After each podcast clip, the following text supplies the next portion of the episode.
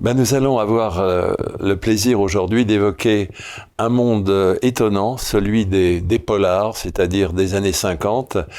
Un monde euh, qui va nous replonger dans des années bien, bien oubliées aujourd'hui pour les, pour les plus jeunes, avec deux invités de grande qualité, notre ami euh, Philippe Randa, notamment, qui euh, interviendra pour parler aussi d'un très très grand auteur de ces années-là. Il nous laissera le plaisir d'ailleurs de, euh, de nous parler de son, son lien de parenté, d'ailleurs qu'il a avec. Enfin ça, je, laisse Philippe le, faire avec grand plaisir.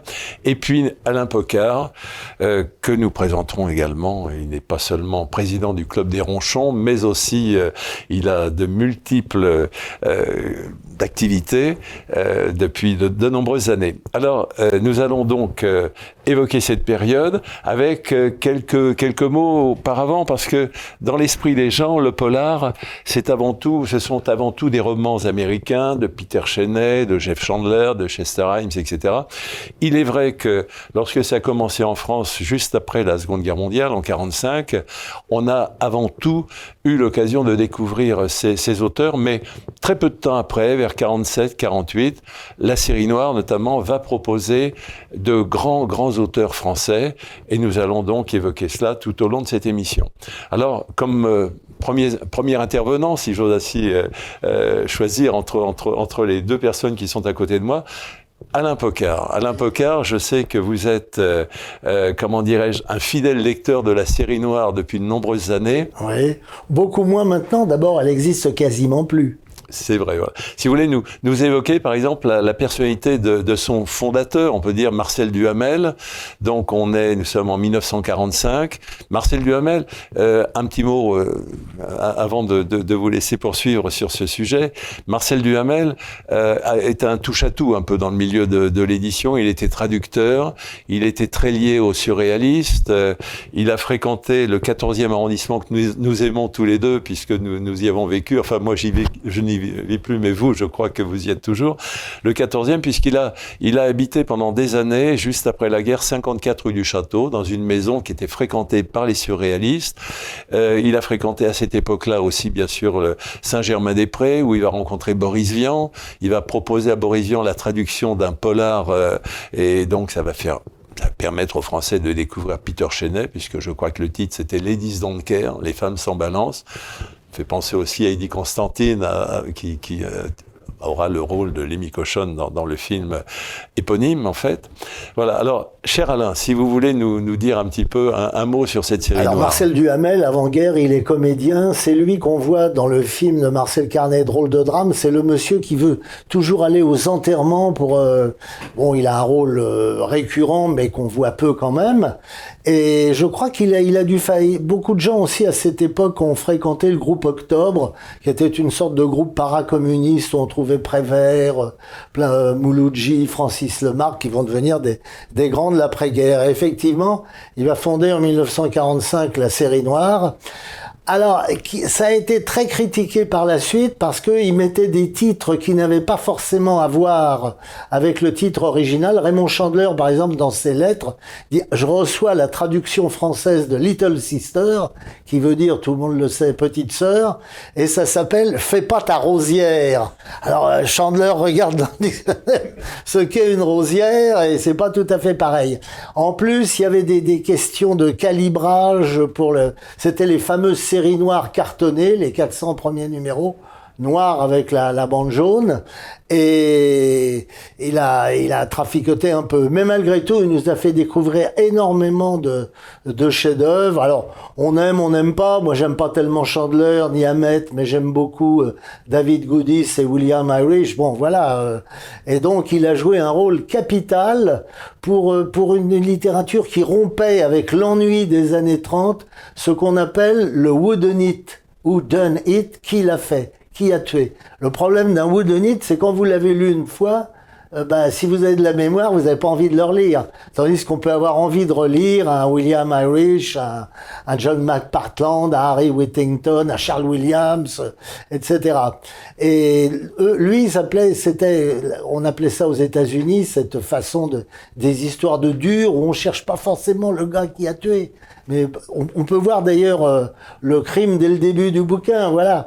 Et ça s'appelait les hard-boiled, les histoires de dur, quoi. Voilà, c'est c'est un peu les deux oppositions entre ce qui sera après l'occupation, à la libération, euh, les histoires de dur avec la série noire, avec une autre série qui a, qui a, commencé un petit peu, mais il l'a arrêté parce que ça faisait double emploi, la série Blame, où il y avait surtout du, de William Irish, et puis euh, les éditions du Masque qui, eux, imperturbablement, continuaient à publier des douairières anglaises. donc, là, on va voir apparaître les premiers Français, les premiers auteurs français qui vont euh, se faire connaître euh, à travers la série noire. Je pense à Albert Simonin et, à bien d'autres, et aussi le, Breton, Auguste Le Breton, euh, dont certaines de leurs œuvres vont être adaptées au cinéma. Et je sais que vous êtes très féru dans ce domaine. Quels sont les films de ce, ce début des années 50 qui vous ont marqué? Oh bah, vous savez, les, à l'exception de Durififi chez les hommes, qui est avec Jean Servet, tous les grands polars français des années, fin des années 40, des années 50 et même un petit peu début des années 60, ce sont les films avec Jean Gabin. Hein. Avec, alors, avec euh, Touchez pas au Grisby. Sa bande, sa fameuse bande. On a, on a justement, la première fois, on a aussi l'idée de mettre une musique qu'on pourrait appeler en bon français de bluesy, Hein, avec harmonica ou trompette. Euh, alors, euh, le, le, touchez pas au Grisby, c'est n'y touchez pas, tant pis pour elle. Et c'est de Jean. Après, on a alors le rififi chez les hommes, ça c'est pas Gabin, c'est Servet. Là, c'était euh, le, vous avez l'air d'entrer avec dalle, au rififi, voilà. Et puis après, un des chefs-d'œuvre de, de, Gabin, de Jean Delannoy, Maigrettant un piège, avec la musique de Misraki, la précédente étant Philippe Gérard. Euh, connaissez ce chef-d'œuvre Maigrettant un piège 1958 euh, voilà le, je crois que c'est Paul, Paul Desjardins je crois qu'il le chantait oui voilà en 1958 si vous voulez nous, nous donner eh ben, j'ai quelques... un petit trou de mémoire mais ça va me revenir tout de suite euh, c'est euh, le... Non, ça va me revenir. Ça, ça va me revenir, revenir. voilà. Mais euh... enfin, c'est un chef-d'œuvre absolu. Ça met Maigret en temps un piège, voilà, alors, avec des acteurs très autour, important, c'est que Boris Vian, vous... bon, Boris Vian, excellent critique de cinéma, excellent critique de jazz, très bon traducteur, écrivain extrêmement médiocre, va quand même faire un bon polar, mais c'est un faux. Vous savez, c'est le fameux J'irai cracher sur vos tombes Euh, Vernon de Sullivan. Vernon Sullivan, traduit de l'américain par Boris Vian. Et on dit qu'il y aurait une suite, mais on ne la trouve pas. J'irai tomber sur vos crachats, mais on a beau la chercher, on la trouve pas. voilà un petit peu le. Donc, euh, c'est l'avènement de la bande à Gabin aussi. Vous avez écrit d'ailleurs un ouvrage sur, sur, ce, sur cette euh, On fameuse... n'arrive on arrive, on n'arrive pas à m'arrêter, vous voyez. Et, et on peut on se rappeler notamment d'acteurs comme Paul Franqueur, qui était. euh, euh, alors, on a, on a parlé de Maigretant un piège. Ça me revient. Ça ne sert à rien. Ah, je vais le prendre plus bas. Ça ne sert à rien de chercher à comprendre. Ça ne sert à rien. Et tous ces films étaient très forts car ils étaient quasi exclusivement tournés en studio, qu'ils se déroulent dans le, dans le marais comme Maigretant un piège ou d'autres. Et c'était plus vrai que nature. Et puis le moindre second rôle était tenu par des acteurs étonnants. C'est les débuts notamment d'Annie Girardot, euh, me semble-t-il. Euh, C'est aussi euh, Jeanne Moreau Jeanne qui prend une baffe dans la figure, euh, peut-être même la paire d'ailleurs, dans euh, Touchez pas au Grisby. Touchez pas au Grisby. Mais vous avez un tort de, de dire qu'il y avait que la série noire. Il y avait aussi d'autres collections. Et il y avait la, la- la collection des presses de la Cité que le, le grand éditeur Nielsen avait créée, qui était la collection Un mystère. On a vu des gens excellents aussi. Ils avaient beaucoup de William Irish d'ailleurs. Mais on a vu aussi des auteurs français euh, qui n'ont jamais publié en série noire et qui ont fait une très belle carrière euh, aux presses de la Cité. Je crois qu'il y a une mauvaise interprétation, enfin, pas d'interprétation, un mauvais film autour de William Irish, La sirène du Mississippi. C'est quand même pas un. Le un Truffaut, c'est une honte, c'est un chef-d'œuvre absolu, la sirène du Mississippi. Le, le livre par lui-même est, est- Ah, tout, à fait, est tout à fait étonnant. là, non, non, mais enfin bon, on va pas parler des, des- de Truffaut. quoi. Et on a également alors la, chance d'avoir avec nous euh, Philippe Randa. Alors Philippe Randa, euh, c'est un, ami de, on dira, dira pas le nombre d'années, ça nous rajeunira tous les deux. Philippe, euh, qui est éditeur, qui est journaliste, qui, est écrivain, qui a écrit plusieurs dizaines d'ouvrages, etc. Qui aussi, alors c'est ce que je disais au, tout début de cette émission, a très bien connu un des plus grands auteurs du, des éditions Fleuve Noir qui s'appelait, je crois, André Duquesne. Est-ce que ça vous dit quelque chose, cher Philippe ça, me dit effectivement quelque chose. Donc, effectivement. Si vous voulez évoquer la, la mémoire Tout ce que vous venez de dire, de, très gentil sur moi, c'est un peu à cause de cet André Duquesne-là que ça existe, que j'existe, vu que c'était mon père, effectivement. On l'aura compris.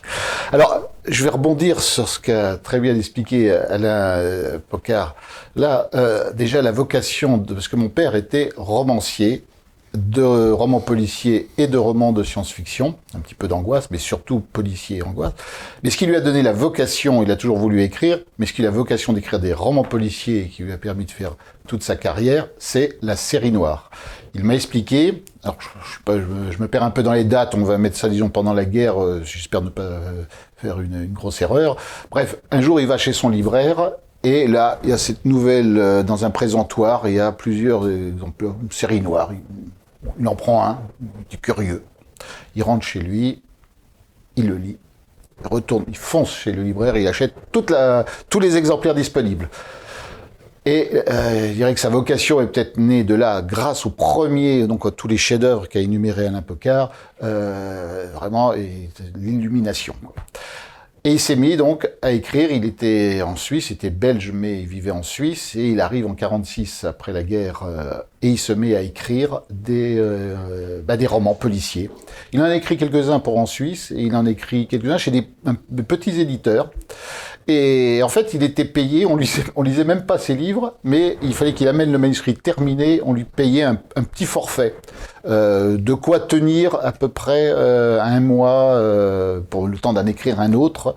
Et donc il vivait, euh, ça a son importance, dans, euh, à l'hôtel. Il avait deux chambres, une pour dormir, une pour écrire, pour son bureau. Et c'était un hôtel de, où, où venaient vivre des prostituées, vivre, mais où elles ne recevaient pas leurs clients. Je reviendrai d'ailleurs euh, dessus parce que ça lui a donné nombre de, sujets de ses livres. Et donc il écrit un livre, il, va porter son, manuscrit euh, dès qu'il l'a terminé, il a hop, ses, sous et tout, et un jour il arrive, et, qu'est-ce qu'il voit? L'éditeur est parti en vacances, c'est le 31 juillet, je crois que c'était le mois de juillet, un mois en vacances. Donc un mois il se retrouve avec son manuscrit sur les bras, et il ne, ben, il n'a pas de sous, parce qu'il était payé... Euh, Bon, euh, il rentre bien dépité. Il va en écrire un, autre en attendant, ça lui en fera deux quand l'éditeur reviendra de vacances. Quelle idée que les éditeurs partent en vacances. Qu'est-ce qu'il va faire de son manuscrit? Ben, Allez, il l'envoie à cette série noire. Il dit, allez, hein, plutôt que de le garder là, je l'envoie à la série noire. Un mois, il restait 13 jours, m'a-t-il dit, sans manger. Il mangeait, en fait, il partageait son, son croissant le matin qui était servi à l'hôtel avec son, son, petit chien qu'il avait à, l'époque. C'est mon parrain, au bout, l'acteur Paul Mercet, qui était son meilleur ami, euh, qui euh, il l'a appelé un jour. Mon père dit là, je commence à avoir vraiment touché le fond, donc c'est mon, mon parrain qui l'a dépanné euh, parce que parce que le mois d'août à Paris, quand pas un sou, rien. Bon, bref, l'éditeur revient. Alors, à ce moment-là, il en a écrit un autre qui va lui porter toujours pour le petit forfait et tout ça. Il se dit, ah ben, tiens, faut, celui de la série noire, faut que je le récupère. Bon, pas de nouvelles, ça, ils en veulent pas. Il appelle la série noire. Il tombe sur le standard et dit, voilà, j'ai envoyé un manuscrit. Bon, je pense qu'il n'a pas été retenu, mais je voudrais bien le récupérer euh, parce que je, peux le placer ailleurs. Bon, oui, vous êtes comment? Vous appelez comment? André Duquesne On trouve pas, on trouve pas si je voulais envoyer, euh, vraiment c'était euh, début août. Euh, dit non, non, je regarde dans tous les manuscrits qu'on doit renvoyer, euh, non, non. Enfin, il, se déplace, oui, il se déplace même à la série noire pour aller le chercher. Sauf qu'il a le billet, il a, il a de quoi payer un ticket de métro, de bus ou de métro pour l'aller, mais pas pour le retour. Vous voyez, c'était la dèche complète.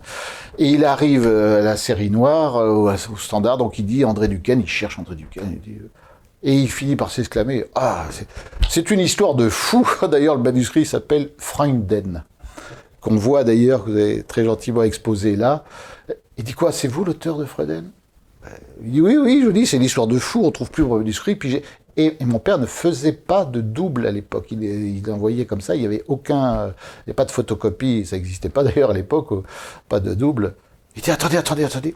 Et là, on a appelé euh, Marcel Duhamel. Il dit l'auteur est là parce qu'il l'avait lu tout de suite, il était parti en vacances avec Marcel. Il avait reçu au début août, lui aussi était parti en vacances, il avait pris euh, un certain nombre de manuscrits, dont celui euh, qu'ils avaient reçu, parce qu'il lisait les, et donc il a reçu mon père, il, a, il reçoit mon père et il euh, voilà, et la carrière de mon père a démarré euh, voilà pour cette succession de et ce, jour-là, on lui a donné une, avance assez conséquente effectivement qui n'avait plus rien à voir avec ce que son Donc Marcel Duhamel a été à l'origine en fait, euh, on peut dire de, de la carrière d'écrivain d'André Duquesne. Tout à fait. Je donnerai une autre précision, c'est que aujourd'hui ça semble invraisemblable d'écrire sans garder un double de ce qu'on a écrit. Euh, j'ai appris longtemps après que Frédéric Dard envoyait ses, manuscrits Santonio par la poste. Il a fait ça pendant des années, des années sans jamais avoir de double. Il faisait, il faisait pas avec des carbones. À l'époque, on faisait des carbones hein, pour les, manuscrits. Et un jour, le manuscrit n'est pas arrivé. Alors là, ça a été parce que c'était programmé, et puis c'était un, San Antonio euh, inédit, c'était c'était une vente énorme. Là, ça a été, ça a affolé tout le monde. Finalement, le manuscrit est arrivé, et c'est depuis ce jour-là où Frédéric mais c'était euh, peut-être 20 ou 30 ans après euh, qu'il ait commencé à écrire. On faisait trop confiance à la Poste, d'ailleurs. Bah, oui, non, on est confiant. non, mais ça venait pas, ça leur venait pas à l'idée. C'est un peu comme aujourd'hui. Moi, avec l'informatique, je dis à tout le monde faites des copies, faites des copies, parce que euh, l'informatique, votre ordinateur peut, peut exploser, peut casser, peut brûler. Peut, si vous n'avez pas de copie, vous perdez tout. Ça, me, fait, penser à une, euh, comment dirais-je, euh, à une scène, le cave se rebiffe notamment, où il se trouve dans, dans l'imprimerie où il y a Maurice Biro, enfin, où, est censé se trouver Maurice Biro, qui n'est pas là. Bon, on va pas revenir sur le sur l'histoire en général, mais à un certain moment, Gabin déclare on va faire confiance à euh, finalement ce qui marche toujours et ce qui marche le mieux en France, la Poste. Voilà. Et qui est même l'admiration du, qui fait l'admiration du monde entier. Du monde entier, voilà. Dans mon métier aujourd'hui d'éditeur, où je vends beaucoup par correspondance, évidemment, je travaille tous les jours avec la Poste. La Poste a une, une réputation exécrable parmi les, clients, parmi les, gens. Globalement, ça marche, quand même pas, Si mal que Le ça, problème, c'est que les délais euh, ne peuvent jamais être certains d'être respectés, mais c'est pas pour ça que ça n'arrive pas ou qu'on ne, perd pas. Il faut quand même reconnaître ça. Il faut être... Voilà, donc euh, euh, André Duquesne va devenir Alors, Peter Randa. Il va écrire quatre livres à la série noire, dont celui qui n'est pas sur la table jusqu'au dernier, qui sera adapté au, au, cinéma par Pierre Billon. Euh, et euh, avec euh, notamment Jeanne Moreau, dont vous parliez tout à l'heure, Mijanou Bardot, la sœur de Brigitte Bardot, Raymond Pellegrin dans le rôle principal, Paul Meurice, et il y avait Jacques Dufilot, il y avait un certain nombre de... Et ensuite, il passera donc à la. Parce que les auteurs, donc là, je, reviens un peu à, ces auteurs qui vivaient uniquement de leurs plumes, euh, comme c'était l'époque où il y avait Léo Mallet, il y avait beaucoup de, gens. Il faut pas croire que ces gens, euh, ces auteurs, euh, c'était bien payés pour leurs livres quand ça marchait, quand ils passaient à la série noire presse de la cité, c'était très convenablement payé mais euh, c'était pas une rente à vie. Donc ils étaient obligés de produire beaucoup avec des succès. Euh, euh, Léo Mallet n'a pas eu un succès immédiat. Après, il est devenu euh, effectivement très connu à juste titre. C'est devenu célèbre, mais il a longtemps mangé de la viande, de la, vache enragée, comme on, comme on disait. D'où l'obligation d'arriver à faire jusqu'à 250 ouvrages. Et mon, mon, père a fait cette chose. lui, il, bon, il avait une grosse puissance de travail et il, a, il produisait énormément. Euh, donc, il a, ses, rapports se sont un peu distendus avec Marcel Duhamel, euh, mais il avait les presses de la cité qui montaient en puissance, comme on dirait aujourd'hui. Euh, et donc, il a fait, je crois, 14 livres aux, comment, aux presses de la cité.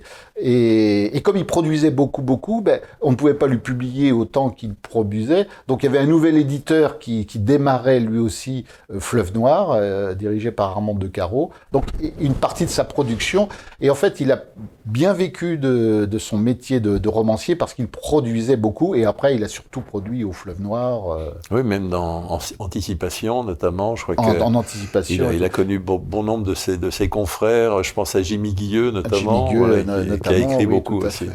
Et alors, pour la petite histoire, puisque Alain Pocard a cité la, la série Blême, j'ai découvert un jour l'existence de la série Blême, parce que moi je connaissais la série noire et tout, la série Blême, parce que mon oncle, le jeune frère de mon père, disait, oui, oui, les, les, les livres d'André, la série noire, c'est bien, mais moi je préfère la série Blême. Mais c'est une série qui n'a pas bien marché. Bon, mais il y avait au moins un, un, un- un admirateur de la série Blême, c'était mon oncle. Non, mais ça faisait double emploi. Ça faisait double emploi, oui, c'était. euh, Et donc vo- voilà le, le- le- le parcours de- de- des, des auteurs. Mais les auteurs à l'époque euh, travaillaient pour. Alors il y, a, il y a énormément de noms que l'on peut citer parce qu'ils ont été prolifiques.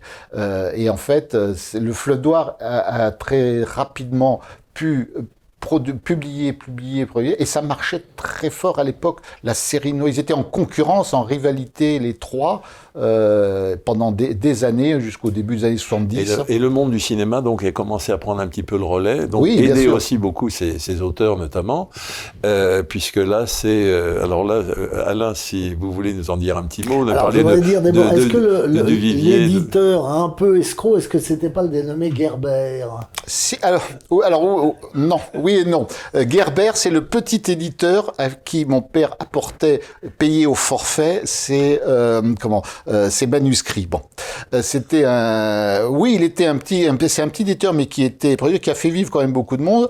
Euh, C'était pas les éditions du Sonneur ou Oh, il, a, chose il a eu comme ça, 36, ils ont 36 euh, maisons d'édition. Et il faut savoir que euh, ce- cet André Gerber a continué de l'édition et a réédité beaucoup de livres de mon père longtemps après. Euh, c'est pas si les deux, la, la gare, c'est écrit à revoir, ils ne sont pas là.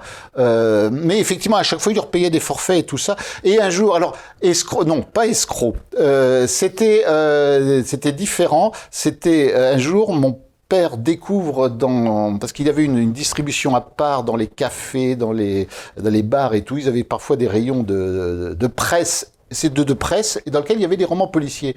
Et un jour, mon père prend un, un, regarde un comme ça, il l'ouvre et dit mais sous un autre titre et un autre nom, il en a eu plein comme ça, dont Jimi Hendrix, rien à voir avec le chanteur, Jim, un coup Jimi Hendrix, un coup Jim Hendrix, puis des noms euh, pas possibles. Il dit mais c'est mon livre ça. Mais l'éditeur, c'est qui?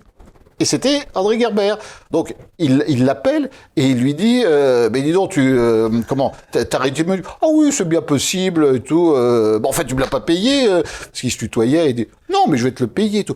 Mais il dit, mais tu te rends compte ce que tu fais là, en changeant le titre, changeant le nom? Moi, je pourrais te faire un, un procès. Ah, il dit, oui, oui. Euh, bon, enfin, tu pourrais, euh, t'aurais- c'est pour aller en prison.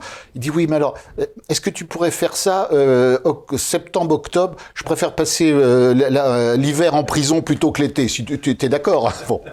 Et pour la petite histoire, puisque vous avez dit que j'étais devenu éditeur, à l'époque où j'étais très jeune, donc j'étais euh, adolescent, euh, mon père, mon père a toujours pensé que je serais écrivain. Effectivement, c'est, voilà, moi il m'a pas obligé, euh, c'était entendu comme ça, voilà, c'est sans obligation.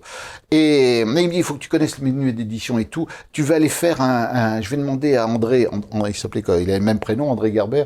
Euh, tu vas aller chez André Gerber, il va t'apprendre tout pour le métier de l'édition.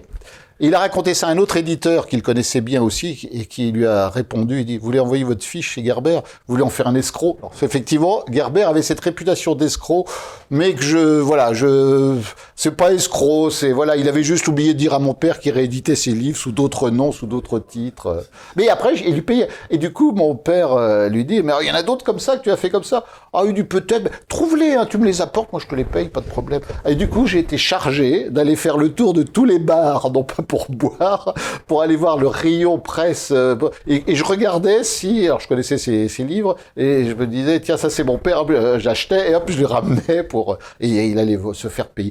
Ça faisait partie, oui, bon, c'est... Ah non, mais c'était une époque où il y avait énormément de petites collections. Et pourquoi j'ai parlé de Gerber Parce que j'étais très très pote avec Michel Lebrun, qui est un des grands du, polar français, et il s'appelait Michel Cad. Et il était tombé sur son premier éditeur, c'était Gerber, qui lui disait disait Voilà, vous savez, avec moi, il n'y a pas 36 solutions.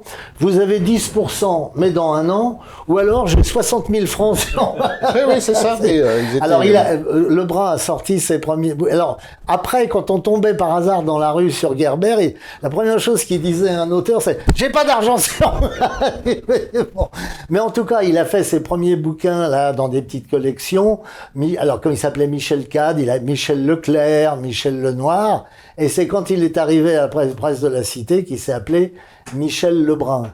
Et Lebrun, alors, mais Lebrun m'a dit, ce qui rapportait quand même énormément, c'est qu'il y avait vraiment un genre cinématographique populaire en France, qui était le cinéma, euh, le cinéma po- policier.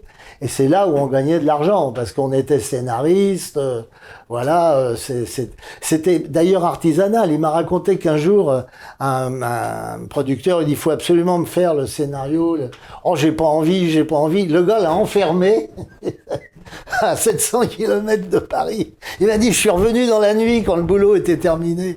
Voilà, mais c'était toute, toute une époque qu'on ne peut, qu'on ne peut pas revivre. Mais ces euh, petits éditeurs, oui, plus ou moins Ah non, après, il et était tout chez- ça, il était euh, en ont, presse per- de la ont Cité, quand même Lebrun, permis à tous ces auteurs, Michel Lebrun notamment, faire leur donc, classe. et de faire leur classe, d'être publiés, d'être même payés parce qu'ils étaient mal payés, très mal, mais euh, voilà. Mais ça, ça leur mettait le pied à l'étrier, quoi, et, et ça leur, et ça leur permettait ensuite d'accéder aux maisons d'édition. Ils avaient fait leur, euh, leur preuve, quoi. Alors pour, pour faire un lien dans le monde du cinéma dont j'aimerais que vous nous parliez, Alain, euh, vous avez cité le nom de votre parrain, Paul Mercet, qui est un acteur, un second rôle extraordinaire, qu'on a oublié aujourd'hui.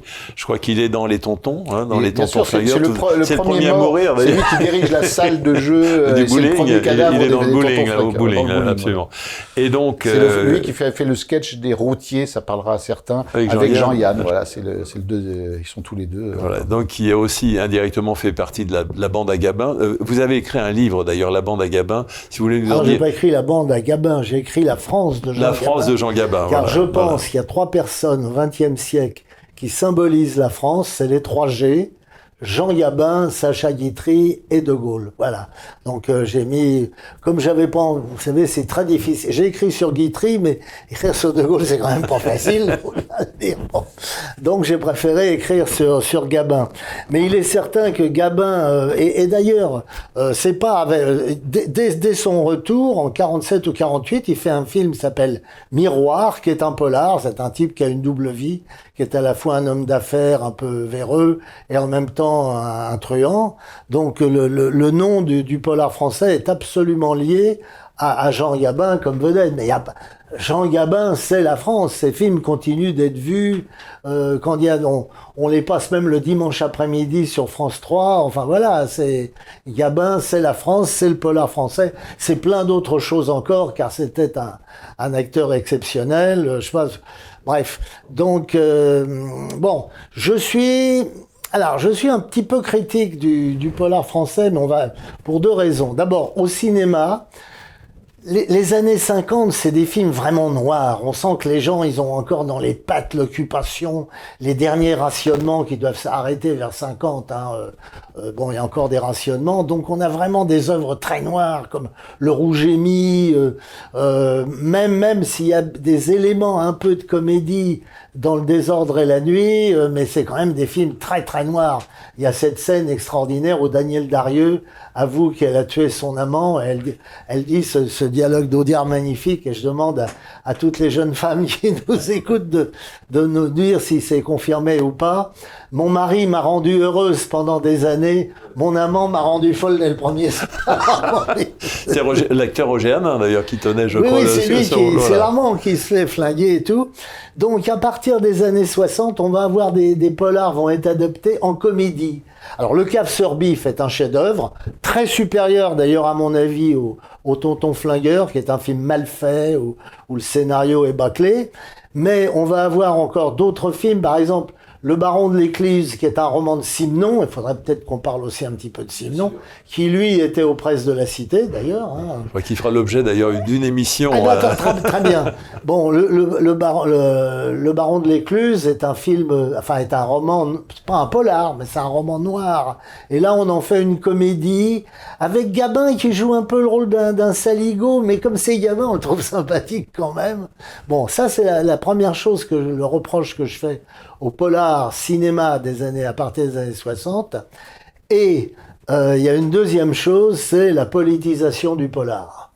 Ça, Lebrun, qui écrivait aussi un guide, un almanach du polar qui paraissait tous les ans dans, dans les années 80. Bon, il me disait, pourtant lui, il était plutôt un art de gauche, bon, mais il me disait, les gens achètent un polar pour se délasser, pour lire, par exemple, ils prennent le train pour Bourges, ils, bon, voilà, ça fait 2h30, on lit un polar en 2h, 2h30, voilà, on achète ça pour se délasser.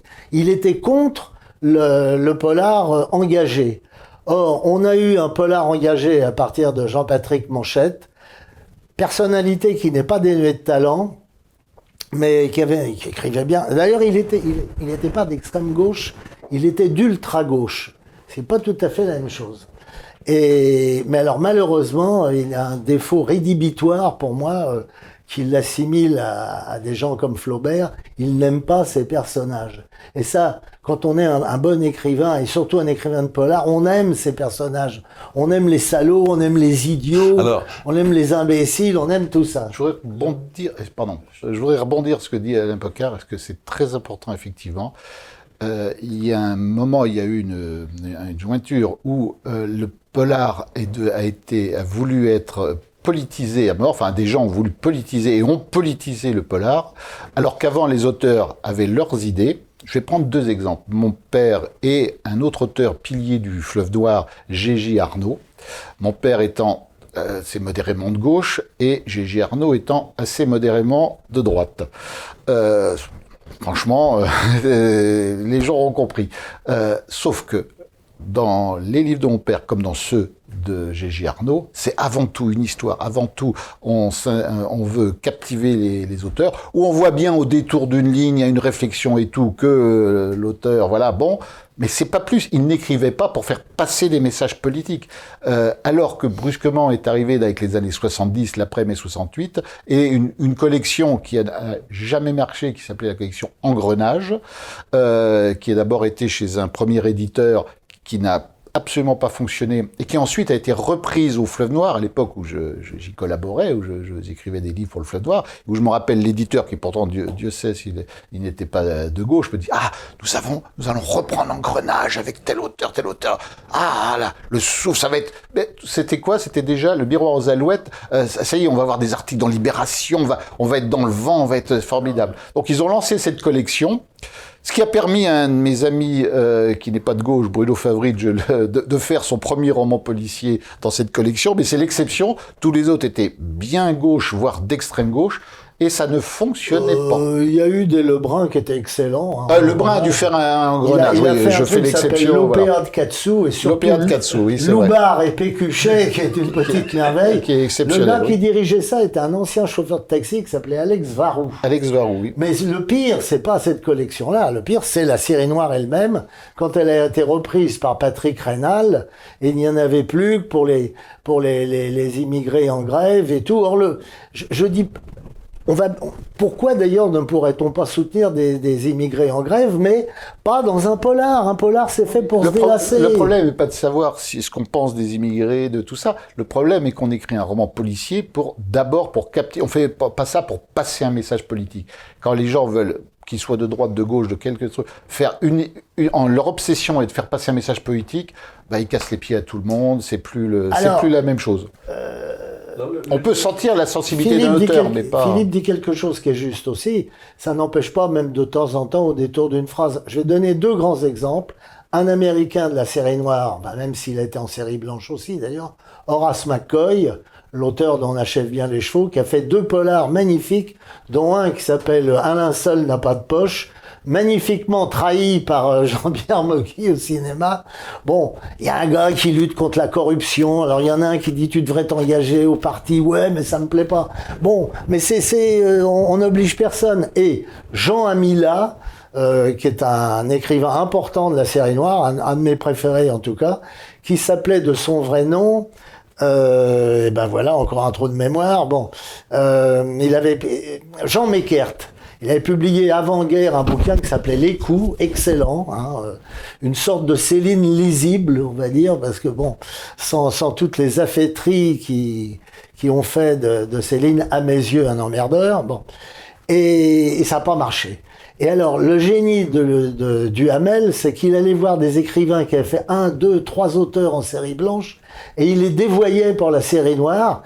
Et d'ailleurs, les types étaient contents parce que ça devenait des films, euh, comme par exemple euh, Le Doulos, euh, ou, ou Lambès qui avait fait aussi deux ou trois séries blanches, et il a fait une série noire, La Horse, qui est un des très bons gabins, etc. Et Jean Amila, que Lebrun surnommait l'homme rouge du roman noir, a, fait quelques bouquins, mais alors avec des avec des circonstances sociales. Par exemple, il en a fait un qui est excellent sur les, les bouilleurs de cru, pardon, qui s'appelait Jusqu'à plus soif. Bon, ça, c'était de la, prise directe sur la vie des gens. Hein.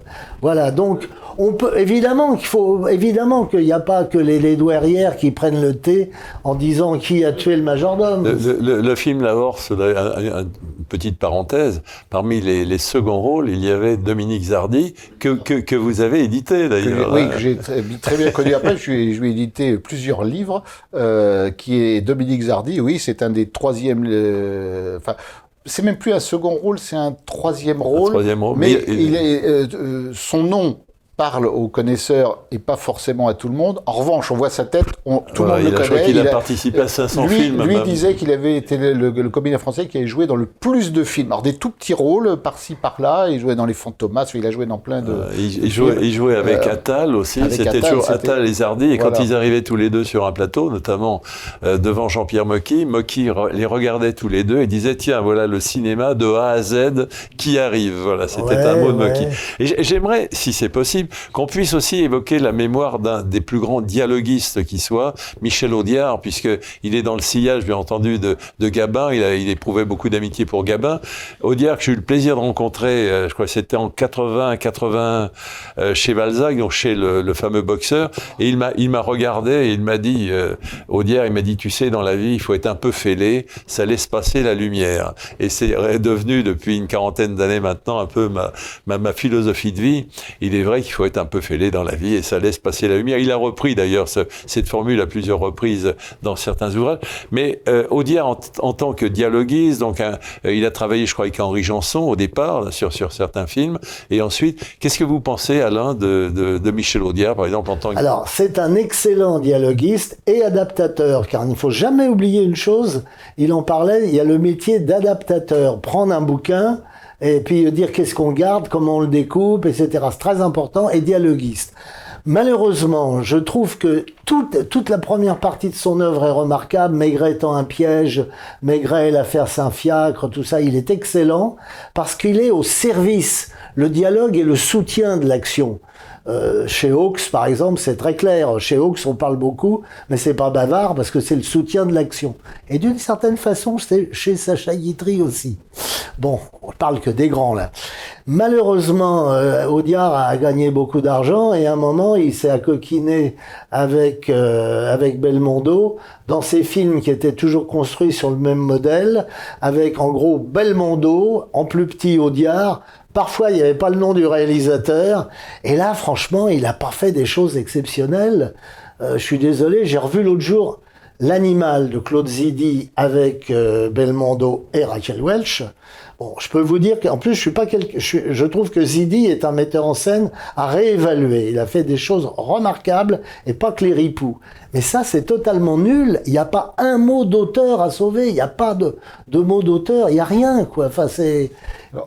J'ajouterais quelque chose pour euh, confirmer ce que dit Alain Pocard, c'est que il faut quand même, c'est que il, a gagné beaucoup d'argent. Il est très connu peut-être, mais pas tant que ça, pas au fait de ne pas être obligé de travailler et force, on n'écrit pas toujours, euh, on, on tombe pas toujours sur les sujets, les réalisateurs, les, même s'ils sont tous très bons, et à un moment il y a une conjonction qui se fait pas et où les films sont moins bons. Ce qui est sûr, c'est que c'était un formidable dialoguiste. De toute façon, c'est une évidence, mais que lorsqu'il a lui-même fait ses propres films, elle cause pas, elle boit pas, enfin, elle fume pas il n'y a pas d'histoire, il y a des mots drôles, on rigole, mais par-ci, par-là, mais. Alors, il se trouve que Audiard euh, a été appelé euh, et a fait les dialogues du film adapté de la série noire de mon père, et mon père me disait, oui, évidemment, il est arrivé, il a retouché un peu les dialogues, pas énormément, il a mis quelques mots, euh, quelques phrases, comme il savait faire, c'était un maître c'est ce qu'il a fait. Mais ça a permis d'avoir le nom aussi d'Audiard euh, de là. Et après, c'est devenu important. Et ce qui est dommage, oui, c'est que le nom de Belmondo et d'Audiard, non pas qu'il le méritait pas, mais était toujours en gros, et ça, ça, ça occultait tous les, tous les autres ensuite. Euh. Et puis il y a aussi, malheureusement, dans, dans, la vie d'Audiard, un drame, la disparition d'un de ses fils. Et, donc il y a, l'Audiard d'avant et l'Audiard d'après. Et qui va donner le seul bon roman d'Audiard, parce que le reste... Euh, euh, répète un peu ce que tu viens de dire, tout ça. Il y en a un où il parle de, de la drôle de guerre. Oui, sur, le, sur les, ses souvenirs de guerre, c'est pas mal. C'est pas mal, mais enfin bon, il cherche toujours à imiter Céline, et bon, euh, on reviendra un jour sur Céline. Il a, il a d'ailleurs souhaité, je crois, l'adapter réellement au ah, cinéma. tout le monde, tout le monde hein. même des Américains ont voulu adapter Céline. Mais le problème, c'est qu'il restera que le scénario, parce qu'il est un. On peut pas refaire la langue de Céline au cinéma. Tout n'est pas adaptable au cinéma, heureusement. Mais même, même sa pièce, L'Église, je crois qu'il y, a au moins 80 personnages, absolument impossible. Il y aurait plus d'acteurs que dans une œuvre de Shakespeare, donc c'est absolument impossible à jouer. En revanche, bon, euh, quand on le lit, c'est autre chose, c'est certain. Alors, vas-y, vas-y. Non, non, euh, je ne voudrais pas oublier, puisque Alain Pocard a parlé d'un auteur que j'ai euh, bien connu aussi, qui est un grand auteur de polar, c'est Michel Lebrun. Euh, l'ambition. J'en ai parlé. Oui, ah mais juste une, une chose, euh, c'est l'ambition de Michel Lebrun, et c'est ce qu'il m'avait dit, et c'est vrai. Il a fait deux livres, euh, l'un qui s'appelle Le Géant, l'autre qui s'appelle L'autoroute. Euh, le Géant, c'est euh, l'expansion d'un énorme centre commercial, mais on est dans les années 70, c'est nouveau et tout, et c'est toute la vie d'un hyper hyper marché. Et l'autoroute, euh, c'est toute la vie sur les autoroutes au moment où les autoroutes commençaient à être un peu partout en France. Et le but de Michel Lebrun, c'est l'ambition que, aussi ont tous ces auteurs qui ont fait des, des romans à la, à la, chaîne pour beaucoup, mais ils avaient aussi des ambitions. Et l'ambition, euh, malheureusement, alors que ces romans sont excellents, ça n'a pas fonctionné. C'était de refaire euh, sur tous les grands sujets de son époque, de l'époque contemporaine. Donc là, je parle du temps où Michel Lebrun écrivait ses, ses livres dans les années 70-80 sur ces grands phénomènes de société, refaire un peu ce que Zola avait fait euh, avec tous ces livres sur la société française de l'époque. Malheureusement, à ma connaissance, il n'a fait que ces deux livres-là, qui étaient des gros livres, pas des, pas des petits, euh, enfin des petits livres qui étaient font à peu près trois fois le nombre de pages de, leurs livres habituels. Euh, et ça n'a pas débouché, malheureusement, n'a pas trop rencontré le public. Sauf que un jour, il est allé voir un film qui se passait aussi sur une autoroute. Et il m'a dit, c'est curieux, je retrouve beaucoup de choses dans mon livre, mais faire des procès, vous savez, c'est très difficile parce qu'en France, le plagiat, c'est mot à mot.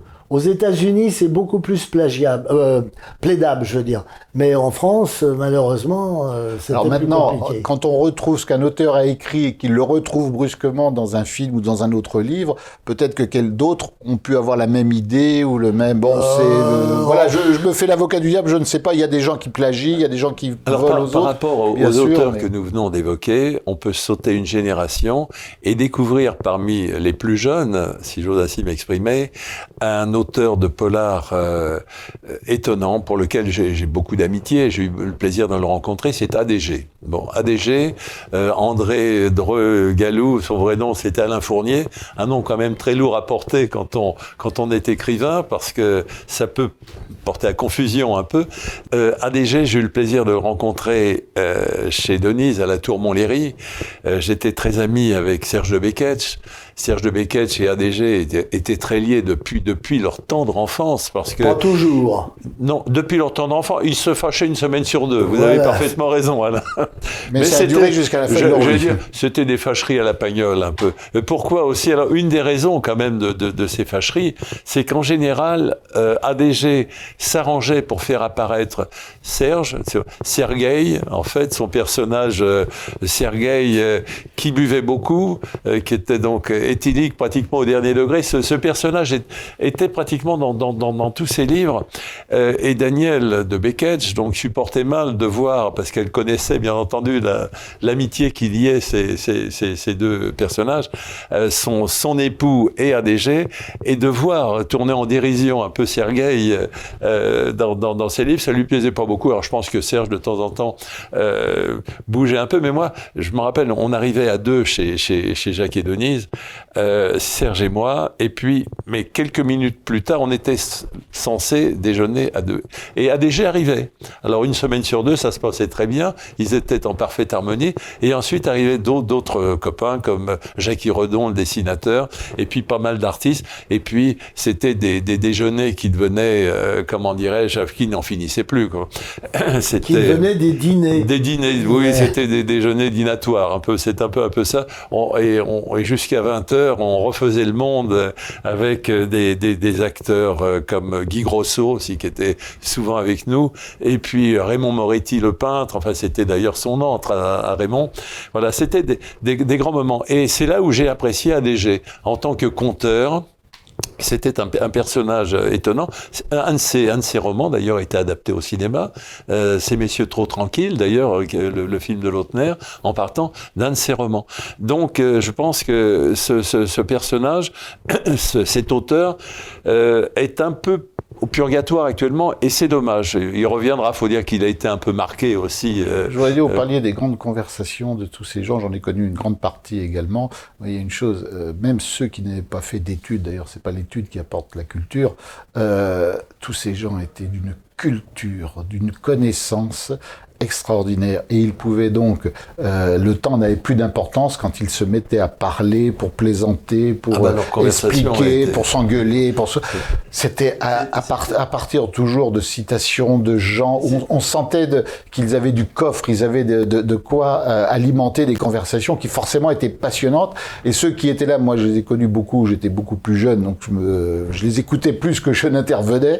Euh, C'était passionnant de les, ah, C'était jalonné d'anecdotes en permanence. C'est pour ça que dès que Serge commençait à parler, puis il avait un ton, il était extraordinaire. Comme bon, il a été aussi euh, sur Radio Courtoisie longtemps, il a créé son, libre journal et également le, journal de la France courtoise.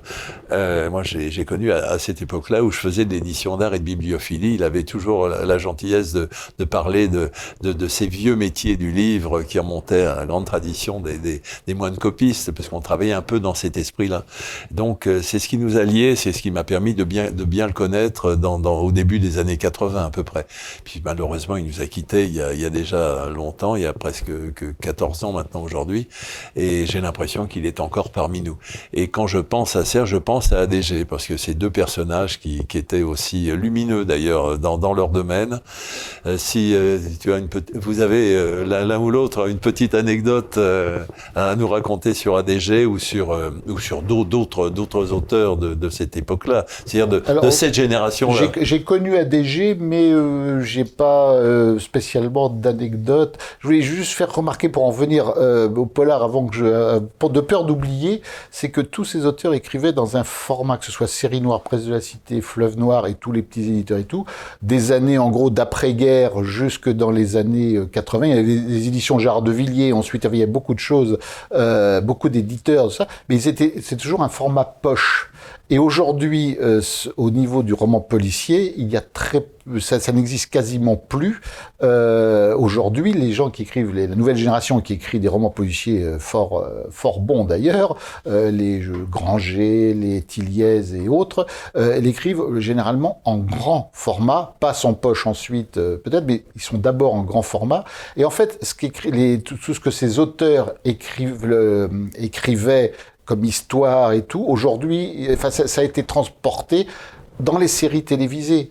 Et, et, et, maintenant dans les séries Netflix, euh, Amazon, Canal+, et tout, voilà, c'est vous voyez, c'est plus les mêmes, évidemment, c'est plus la même génération, mais c'est la même tradition de ces histoires policières euh, pas, qui se euh, qui se pas tout à fait, parce que ces gens-là écrivent pas des histoires de durs, ils écrivent plutôt ce qu'on appelle d'ailleurs du, du, thriller, c'est-à-dire du frisson. Ah, ça, ah, ça, ça a changé aussi.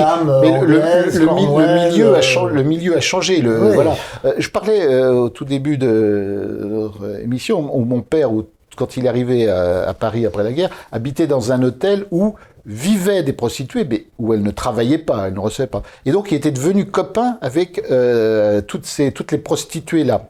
Il m'a dit jamais, bien évidemment, il aurait pu euh, profiter de leur charme, euh, en payant ou en pas payant. D'ailleurs, c'était le problème n'était pas là. Il me dit jamais, jamais j'aurais voulu avoir quoi que ce soit, parce que dans ce cas-là, nos relations auraient changé et je n'aurais plus été l'ami, l'écrivain qu'il est dans sa chambre, à qui le soir à l'apéro, elle venait pour se, se reposer d'une dure journée de labeur. Et du coup, elle lui racontait, elle lui racontait sur la psychologie des gens, sur les aventures, sur les histoires du milieu euh, et tout. Et ça lui a donné une euh, comment une, une matière pour ses livres énorme. Mais c'était une époque euh, avec le milieu, les truands il en a connu aussi euh, de, voilà il fréquentait parce qu'on les fréquentait dans les bars c'était pas on ne devenait pas truand parce qu'on prenait un verre avec euh, avec un truand ou qu'on jouait éventuellement au cartes mon père était joueur professionnel avant de, de devenir romancier. Donc il, a connu plein de plein de, de gens comme ça mais ça n'a plus rien à voir. Forcément, si le trieur, je pense, s'est euh, changé, c'est que le milieu aujourd'hui euh, n'est plus celui des années 50, 60, jusqu'à 70.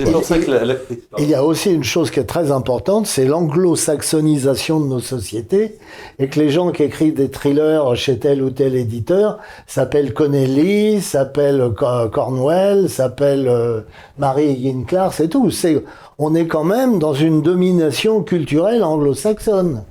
Alors qu'avant, on s'en servait un peu pour la dépasser ou en jouer, mais là, on n'a plus les moyens. On est, on, est dans le, on est dans l'œil du cyclone Yankee. Hein. Bon. Euh. C'est pour ça que l'action de ces polars que nous sommes en train d'évoquer se passe très souvent dans les cafés, dans les hôtels, euh, dans, dans, dans, ces milieux où euh, la vie populaire euh, euh, se, se, se, se, développe, où on rencontre des personnages, des mafieux corses avec ces femmes, ces vampes un peu, un peu bon, qui, qui ne représentent pas tout à fait l'image que la femme surtout l'argot qui était aussi, qui a beaucoup fait pour le roman policier aussi. L'argot, alors plus le parler populaire que l'argot. Oui, hein. les, les deux et puis et, et les fameuses traductions de, de, Duhamel en titre qui n'avait rien à voir euh, avec le, avec le titre original.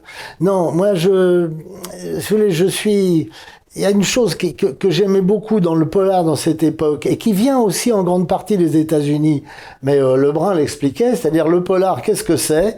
C'est un type, il sort de chez lui, il prend une tuile sur la tête, au propre comme au figuré, et d'un seul coup, tout va commencer. C'est le début de Retour à Tillary Street de William Irish, par exemple. Voilà.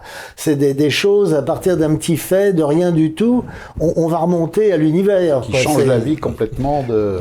Non, tout complètement, oui. Alors ça. moi, je voulais parler d'un écrivain qui n'a pas fait que des polars, mais qui a fait des polars comme un, un écrivain de haute volée qu'il était, c'est Hubert Monteillet.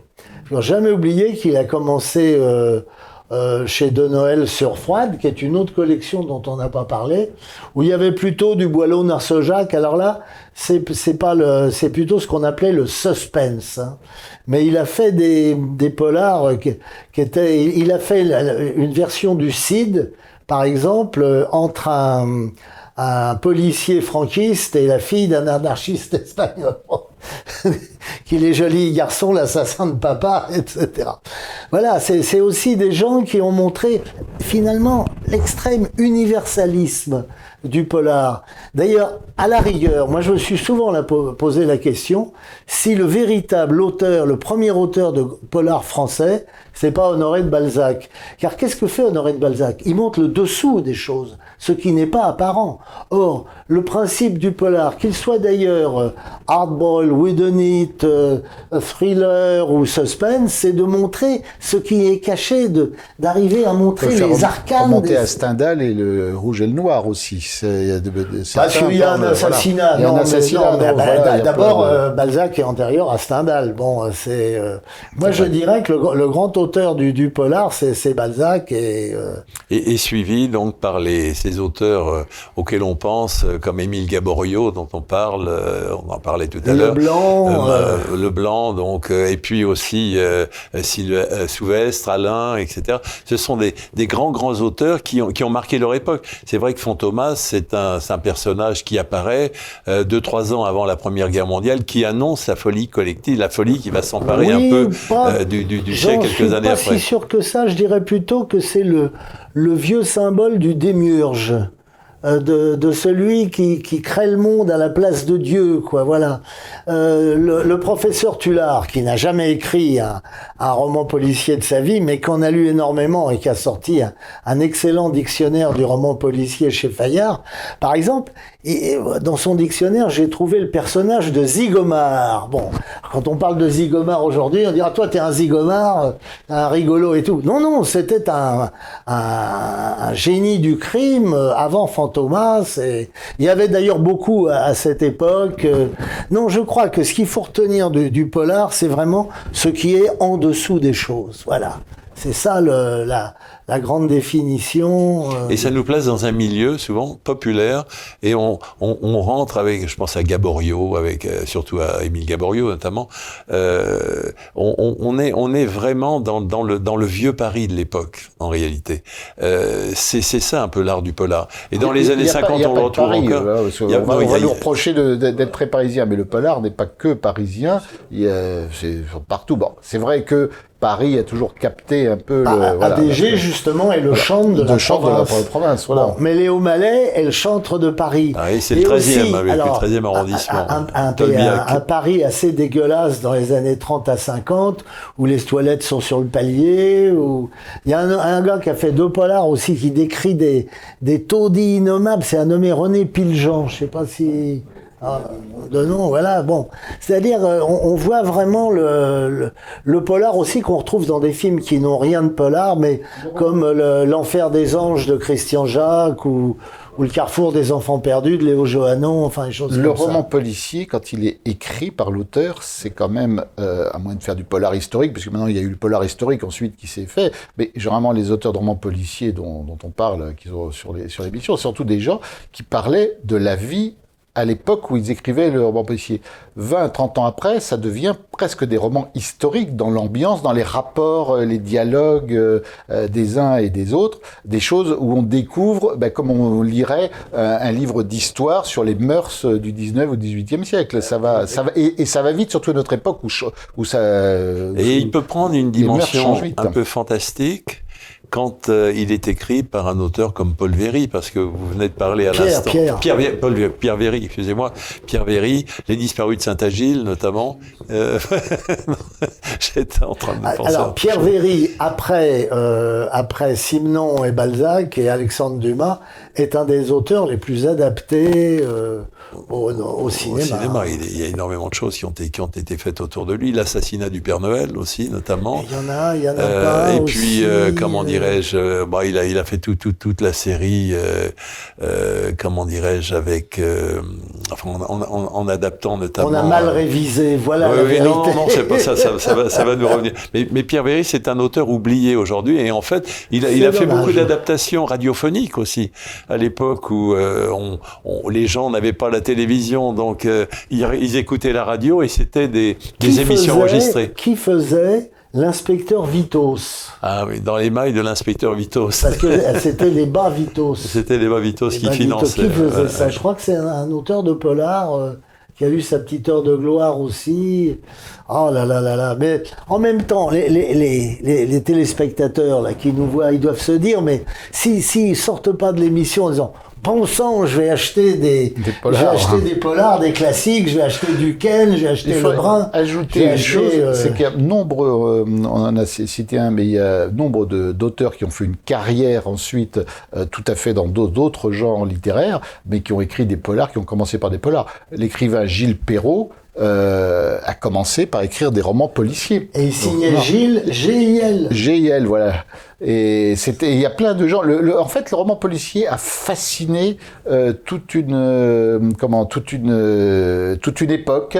Beau, je ne sais pas si aujourd'hui le roman policier fascine autant. à l'époque, nombre de gens pour qui étaient, bah, voilà. La, la, série dont je peux, non, laquelle je faisais plusieurs. Même c'est Goupy Marouge, voilà. voilà Goupy, Goupy Marouge, voilà. Marouge, oui, qui, qui, est un polar, d'ailleurs. c'est un polar, absolument, c'est un polar. Il faut voir les acteurs qu'il y avait dans, ces films-là. Philippe Randa a raison. Moi, avant de, commencer une carrière euh, brillante, mais un peu confidentielle, j'ai écrit quelques polars sous le pseudonyme de Humphrey Pocard. Et alors, ça faisait, évidemment, on, me met dans les, dans les dictionnaires du polar parce que c'est le gag. Ah, bon, j'en ai fait cinq ou six. Justement, le Humphrey Pocard me fait penser à une, une petite anecdote, mais qui est très révélatrice. Quand mon père a présenté son premier roman au fleuve noir, donc il était auteur série noire sous le nom d'André Duquesne, aux presses de la cité sous le nom d'André Duquesne aussi, parce qu'il il, avait basculé, mais il était en exclusivité sous ce nom-là. Donc au Fleuve Noir, il ne pouvait pas signer, sinon il aurait signé tous ses livres euh, de, son nom, André Duquesne. Pourquoi est-ce qu'il a pris un pseudonyme? Euh, parce qu'il était, il pouvait pas euh, faire, il pouvait écrire ailleurs, mais sous pseudonyme. Donc et là, donc c'est accepté, c'est bon le truc. Et au fait, vous, vous signez de quel nom? Il avait pensé à tout, sauf, euh, il dit, euh, il a pensé à Randa. Pour la, alors pour la petite anecdote, c'est pas Randa. Euh, il m'avait toujours dit, c'est le Viking qui a découvert les, l'Amérique, voilà. Et j'ai cherché longtemps et je me suis dit, bon, ça, j'ai l'impression qu'il a un peu inventé cette histoire. Jusqu'à temps que quelqu'un qui s'appelle Gérard Le Tailleur en face de moi m'apporte la preuve dans un de ses livres qu'effectivement, Leif Erikson de la lignée des Randa euh, avait découvert les États-Unis. Voilà, petite anecdote, pourquoi Randa Voilà pourquoi mon père dit Randa. Euh, et l'éditeur Armand Caro lui dit, bon, et le prénom? Et là, c'est le directeur de collection qui a dit Peter, parce que ça fait américain. Bon, ce qui n'était pas fait pour faire plaisir à mon père, mais et du coup, voilà, il a signé Randa et il a fait le plus, la plus grosse partie de sa carrière sous ce nom-là. Mais parce qu'à l'époque, le roman policier aussi était très, attaché, euh, très, très, très attaché à, au côté anglo-saxon. On voulait des auteurs français, on appréciait les auteurs français, mais plus ça faisait américain, meilleur c'était déjà à l'époque. Et, votre père aimait bien la mythologie scandinave. Oui, il préfère la mythologie scandinave à l'American Way of Life, c'est vrai. Alors, euh, un excellent auteur de polar, et lui, il a une chance extraordinaire. Il a publié 10 polars, il en a 8 adaptés au cinéma, c'est Fred Cassac. Or, il s'appelle pas, bon, il s'appelle pas Fred Cassac, il a un nom bien français que j'ai encore oublié, bien sûr, mais euh, il a pris simplement, on lui dit, il faut un pseudonyme anglo-saxon. Il a pris le nom de famille de sa mère qui était tchèque, Cassac, et L'éditeur n'y a vu que du feu. Il a dit Cassac, ça fait, ça fait anglo-saxon. Alors que c'est tchèque, tu vois. Et, lui a travaillé avec cette, sur cette série Les Maîtres du Mystère. Eh ben, je crois que c'est lui qui a fait l'inspecteur Vitos. Je crois que c'est Fred Cassac. Ses, livres étaient d'une drôlerie. Euh, il a eu, il publie 10 bouquins, 8 adaptés au cinéma, dont un avec des dialogues d'Audiard, euh, où il y a, une, euh, on voit Alain Delon en invité à la fin la dernière scène, il y a Alain Delon fait une panouille, quoi, par amitié. Et il ne faudrait pas oublier de parler euh, d'un ami d'ADG que vous avez bien connu également, euh, et qui, avec Maurice euh, Bernard Andreb, qui dirigeait des collections Masques, euh, avec Jean Bordier, le, chroniqueur littéraire, avait créé euh, Les Maîtres de la littérature française, une collection qui a eu son, son heure de gloire euh, chez les éditeurs, et chez deux ou trois éditeurs, et ça a fini au Fleuve Noir. D'ailleurs, la, collection a été reprise une dernière fois au Fleuve Noir. ils ont été des, précurseurs également. C'est pas Louis C. Thomas? Non, c'est Maurice Bernard Andreb et Jean Bourdier qui avaient créé cette collection. Jean, Bourdier, grand personnage que vous avez édité d'ailleurs. Jean Bourdier, oui, Et Louis C. Thomas, euh, qui était un auteur aveugle, qui écrivait avec une règle. Il écrivait une ligne sur une règle, il faisait tourner sa règle et tout. Je me rappelle de Jean Bourdier chez lui à 3-4 heures du matin. Euh, c'est un, un, dîner qui avait un peu duré avec quelques amis. Nous étions chez lui à Paris. Et il m'a dédicacé, il a, réussi à trouver dans sa bibliothèque le pamphlet qu'il avait fait contre le comte de Paris. Et euh, comment dirais-je, il me l'a dédicacé à 3-4 heures du matin, je le garde précieusement. Mais Jean était un personnage très attachant. Il parlait peu, il se mettait à parler quand il se sentait en, en forme, en phase, en harmonie avec euh, les, les, personnes qui étaient autour de lui. Et il devenait très... Au témoin d'un doute, il n'écrivait pas que sur les polars, il écrivait ah, sur la littérature. bien sûr, il a écrit des chroniqueurs littéraires. Et, de l'époque où les chroniqueurs littéraires, lui m'avait expliqué une chose. Grand journaliste aussi. Quand un, un livre ne lui plaît pas, il n'en parle pas. Quand il est obligé d'en parler, il n'en dit pas de mal parce que c'est le truc, mais il parle de tout à fait autre chose qu'est-ce qu'il y a dans le livre. Lui ne voulait parler que de livres qui lui plaisaient. Et là, on s'écarte un peu du roman policier, mais il a été un de ceux qui a permis de découvrir Vladimir Volkov en France. Là, c'est plutôt de l'espionnage, euh, voilà. Et mais ça faisait, voilà, c'est cette euh, les, les, les, en fait, les auteurs apprécient relativement peu les comment les, critiques littéraires parce que beaucoup de critiques littéraires se font un plaisir de, de descendre un livre, un auteur. Qu'ils aient raison ou tort, le problème pas là. Mais quel est l'intérêt de descendre un auteur ou un livre? Un auteur qui vous plaît pas, un livre qui vous plaît pas, on n'en parle pas. Point. On ne parle que, on doit donner envie de parler euh, et, de faire lire des livres. Donc, euh, et Jean Bourdier faisait partie de ces de ces critiques littéraires. Ah, donner envie de lire des livres. Vous avez envie de commenter un petit peu ce qui est ah, en train Volkov de... a fait des polars aussi. Il a fait des polars aussi. Alors, mais, il, mais alors justement, il y a une James Bond a fait énormément de tort aux polars français, car les éditeurs demandaient à leurs auteurs, y compris Lebrun m'a dit, j'étais obligé d'écrire des, des espionnages et ça m'ennuyait de faire des espionnages je préfère le polar. Bon, c'est deux choses tout à fait différentes. il a connu Jean Bruce, votre père aussi, donc il, a, créé Hubert Bonitor de Labatte, le fameux OSS. Alors, il faut savoir, pour parler des auteurs de romans policiers qui se sont retrouvés dans ces situations-là, oui, euh, au Fleuve Noir, mon père avait une grande production, il fallait donc qu'il, plus non plus, évidemment, il a une grande production possible parce qu'il avait besoin de beaucoup d'argent, donc, mais comme on pouvait pas non plus lui publier des, tout de suite, euh, si vite, trop vite, euh, tous ces romans policiers, romans de, de science-fiction, l'éditeur a lui-même fait chantage, pas en lui faisant écrire d'espionnage, mais en lui faisant écrire des romans d'angoisse pour une collection, parce qu'il avait besoin de fournir son, sa collection d'angoisse, l'éditeur.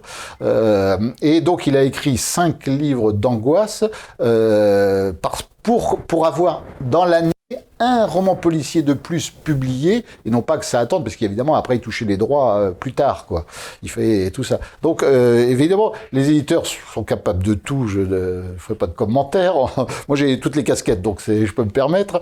Euh, et là, on faisait pour un certain nombre du chantage. Mon père, on lui a fait une chantage, entre guillemets, lui dire, voilà, j'ai besoin de, de livres d'angoisse pour ma collection, écrivez euh, des livres d'angoisse. Et il se trouve que Parodie à la mort, que les éditions French Pulp ont réédité il y a peu, euh, passe aujourd'hui euh, auprès de d'amateurs et que pour un des, des bons romans de, de, cette collection. Euh, alors que mon père l'a écrit sous contrainte, quoi, c'est clair. Un mot, euh, Alain, sur... Euh, non, moi, moi, ce qui m'intéresse toujours quand, quand je fais une émission, qu'elle soit radiophonique ou télévisuelle, c'est est-ce qu'on va vraiment donner envie de lire aux gens qui nous regardent? Alors peut-être qu'on pourrait terminer en disant, voilà, de citer un polar de préférence disponible, euh, on pourra, voilà, et, ou deux ou trois, mais vraiment dire, lisez ça, c'est formidable et tout. Voilà, c'est malheureusement il y a énormément de polars qui ont disparu, mais il y a toujours des librairies qui vendent des polars d'occasion. Oui, il y a toujours. Alors, si on veut pour retrouver tous les auteurs dont on a parlé, Alain Pocard et moi, euh, bah, évidemment maintenant c'est les bouquinistes, c'est les livres d'occasion, et beaucoup de libraires vendent ces livres d'occasion sur Internet. Les éditions French Pulp. Oui, vous allez faire un tour le week-end au marché Brassens, euh, rue Brancion. Il y a absolument tout de pratiquement disponible. Il faut quand même pas les éditions French Pulp qui euh, c'était voulait relancer justement la littérature populaire euh, en éditant notamment tous les anciens auteurs du Fleuve Noir, mais pas que, puisqu'ils ont fait aussi des, créations et tout. Bon, elles se sont arrêtées l'année dernière, mais j'ai, je sais, euh, pour être en contact avec elles, euh, je sais que ces éditions vont renaître elles, euh, dans l'année sous les éditions AZ.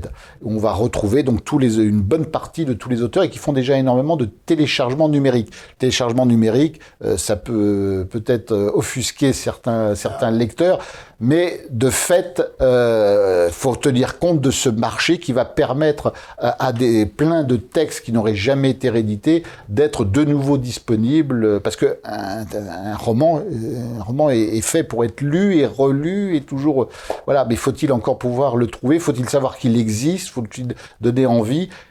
Et actuellement en France, le téléchargement numérique ne marche pas tellement pour euh, quel que soit le genre ou l'éditeur, mais je je pense que ça va être un créneau. Ça va pas remplacer tout, mais ça va être un créneau dans le futur.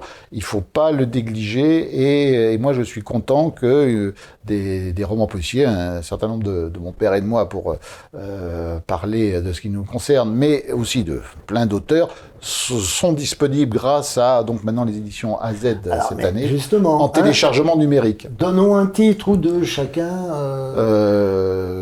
Euh, moi, je, alors moi, je alors, euh, de, de, je préférerais parler des trieurs, euh, des, des, des j'ai cité Granger et Tilliez, qui sont très connus. Euh, dans les rééditions, je ne sais pas ce qui est trouvable. Euh, je pense qu'il y a tellement de choix, et c'est plus une question de prix puisqu'on les trouve truc, euh, dans les, les, romans policiers. Euh, de, ben, moi j'ai cité Le Géant et l'autoroute de Michel Lebrun qui pour moi sont deux classiques. Euh, ça donne vraiment une vision de l'époque, ce qui a été un hypermarché. Les hypermarchés sont en train de disparaître aujourd'hui. C'est en train de se, il y a des grandes surfaces, mais c'est plus comme l'hypermarché ce que ça a été dans les années 70. Cette nouveauté où ça allait écraser, c'était le mammouth qui allait écraser tout, quoi.